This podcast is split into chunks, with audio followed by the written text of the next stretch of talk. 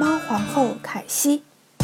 她说：“我是法兰西皇后的远远远房表亲，她住在楼上那边那个捉小孩的人桥的隔壁，离她远点。”她告诉我说：“她很危险。街角那家小店是宾尼和布兰卡的，他们还蛮好，可只是靠在糖果柜台上时才会对你好。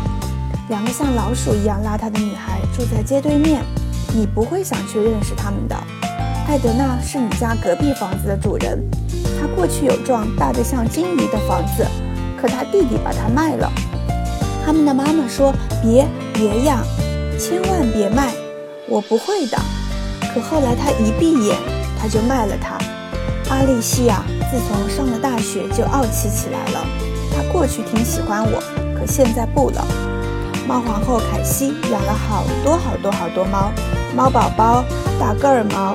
瘦猫、病猫、睡姿像个面包圈的猫、爬到冰箱顶上的猫、在餐桌上上散步的猫，它的房子就像个猫天堂。你想要个朋友？他说好的，我会做你的朋友，可只能做到下星期二，那时我们就得搬走了，不得不搬了。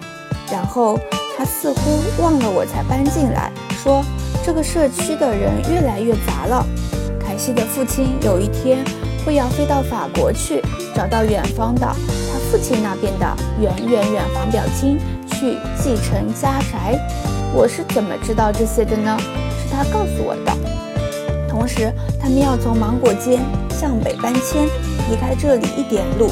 在每次像我们这样的人家不断搬进来的时候。